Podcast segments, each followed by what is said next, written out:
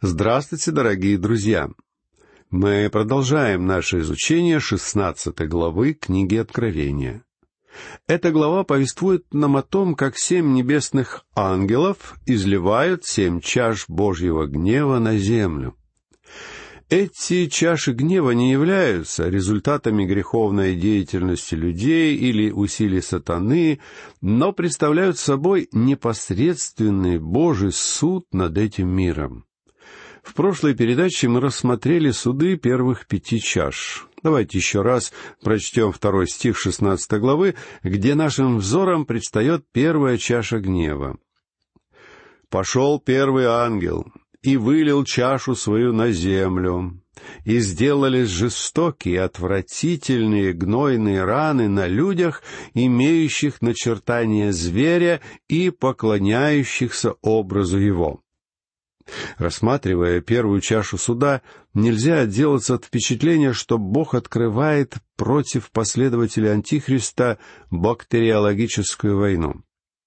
Эти жестокие и отвратительные гнойные раны предназначены для тех людей, которые приняли печать зверя. Те, кто отказались принять данную печать, уже испытали свою долю страданий. И вот теперь, в конце периода скорби, все принявшие печать зверя подвергаются суду Бога. Далее мы узнаем о второй и третьей чашах гнева. Прочтем третий и четвертый стихи.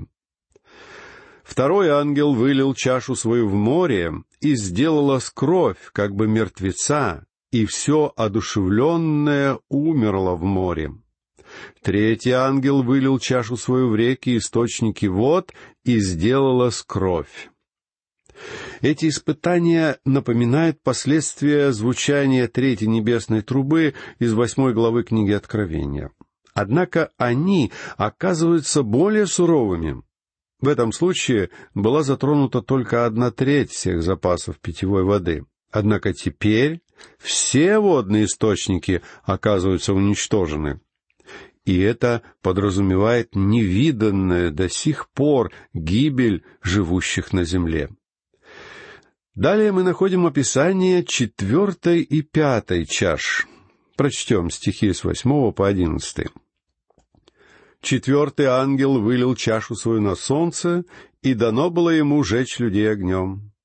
И сжег людей сильный зной, и они хулили имя Бога, имеющего власть над семи язвами, и не вразумились, чтобы воздать ему славу. Пятый ангел вылил чашу свою на престол зверя, и сделалось царство его мрачно, и они кусали языки свои от страдания и хулили Бога Небесного от страданий своих и язв своих, и не раскаялись в делах своих. Неверующие люди будут страдать от нестерпимого зноя. Степень и ужас людских страданий во время излития этих чаш гнева настолько высок, что люди будут кусать языки свои от страдания. Но, несмотря на все это, они все равно не пожелают раскаяться. Вместо того, чтобы обратиться к Богу за милосердием, эти люди будут хулить Его имя. Это демонстрирует нам, что человеческое сердце